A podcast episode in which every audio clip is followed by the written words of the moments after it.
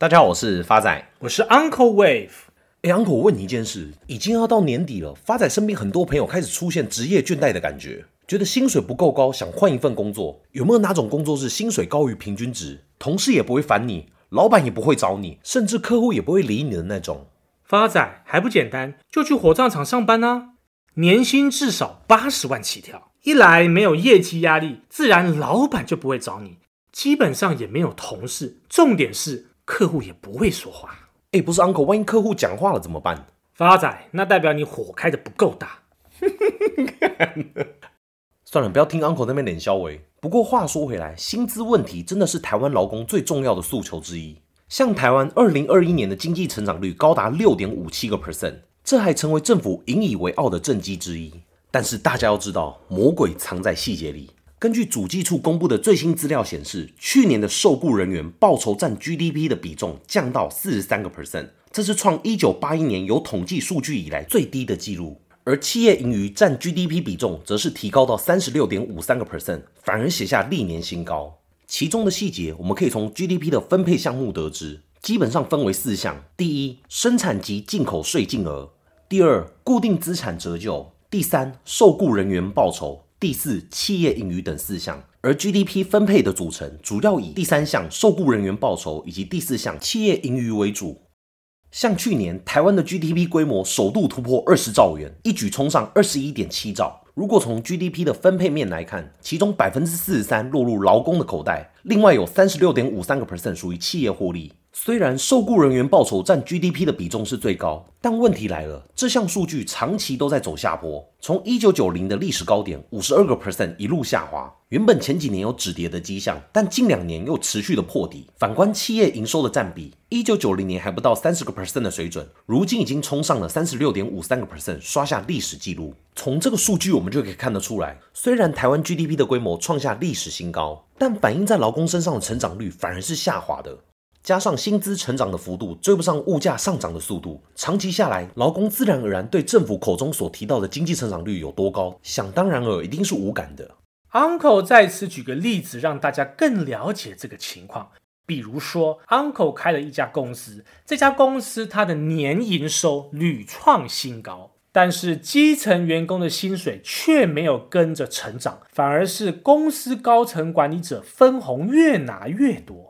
而针对二零二一年受雇人员报酬以及企业盈余占比各自创下历年新低与新高，这完全反映一件事，就是受雇人员的加薪幅度远远比不上企业获利的速度。大家不要觉得这很正常，全球面临战争、疫情、供应链的问题都一样。但是像美国以及日本，受雇人员报酬占 GDP 比重都长期维持在百分之五十以上。就连台湾最大的对手韩国，受雇人员占 GDP 比重也从近二十年开始急起直追，逐步攀升到百分之五十的水准。从这边大家就可以知道，为什么亚洲国家加薪，只有台湾的劳工特别无感。讲完分配不公的问题，我们回过头来看实际的数字。像这个月主计处公布的，一到十月份全体受雇员工的月薪平均为四万四千三百三十九元，年增加二点九个 percent。虽然创下同期最高的增幅，但是剔除掉物价因素后，实质薪资反而是负成长的。这反映劳工加薪幅度远远追不上通膨。另一方面，制造业旺季不旺，受雇员工的加班时数不增反减，完全显示近年来全球景气降温对于劳动市场的影响逐渐发效。像十月份制造业的加班工时年减二点八个小时，这已经是连续第四个月减少，而且年减的时数比前几个月逐步扩大。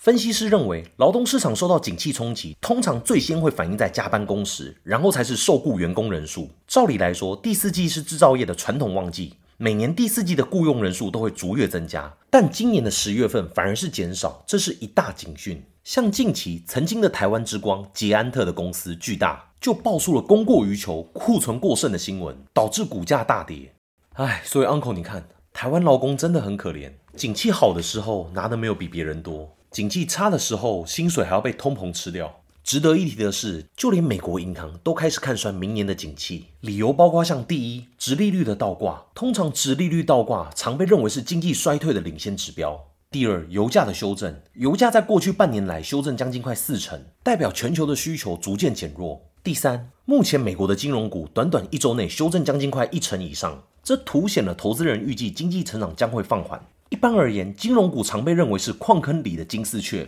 它比其他类股更容易反映景气的波动。第四个，目前美国企业的库存普遍偏高，但制造业新订单指数却连三个月下滑，反映美国企业正面临新订单大幅回落的难题。最后第五点，美国十月份的新屋销售数相较于去年同期衰退了三十七个 percent。与此同时，瑞典、纽西兰、加拿大和澳洲房价也分别下跌了一成以上。以此来看，全球房市同步低迷，势必对经济产生负面影响。以上五点便是美国银行分析师看衰未来景气的缘由。那 Uncle 问题来了，台湾劳工薪水得来不易，加上全球景气明年放缓，那现在有什么稳健投资的标的，是适合我们现在做布局的吗？答案是有的。今天 Uncle 要跟各位亲爱听众朋友分享的一档买了不会怕的股票，也是股神巴菲特的第一大持股 Apple 苹果 Lingo Apple。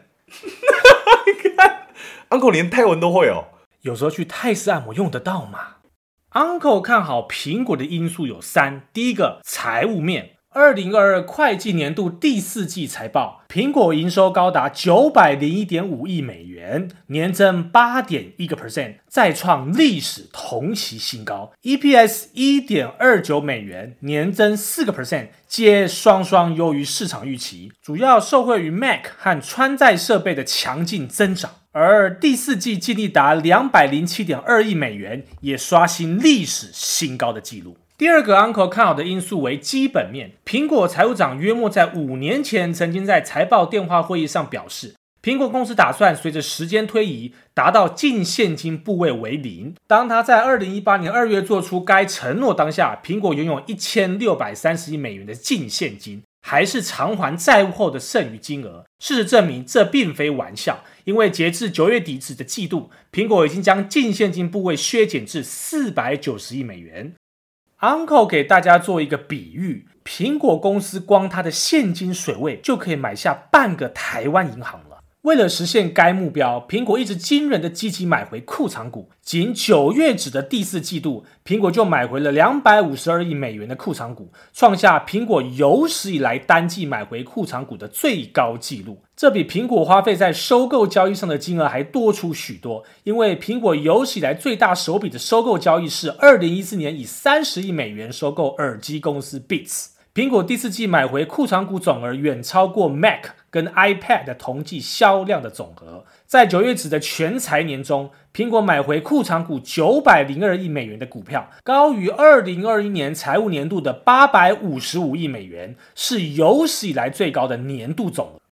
根据 Uncle 科技业的友人指出，苹果近期决定分四批次发行债券，共五十五亿美元，吸引到两百三十多亿美元的资金与认购。期限最长的是四十年期的债券，殖利率比美国公债高出一个 percent。彭博分析师指出，苹果每年持续发债借款数百亿美元，更多的原因是对扩大现金流的信心，而非营运上有需求。此次发债所得将用于一般企业用途，包括购买库藏股跟支付利息。去年十二月，信用评级机构穆迪将苹果长期信用评级调升到 Triple A，加入微软和交生的行列，成为标普五百指数成分股唯一拥有顶级信评的美国企业。Uncle 认为，苹果透过发债来购买自家公司股票的举动，无疑是对公司未来营收成长有高度的信心。再加上拥有跟美国政府同等级的信用评级，试问这样的股票你买了还需要担心吗？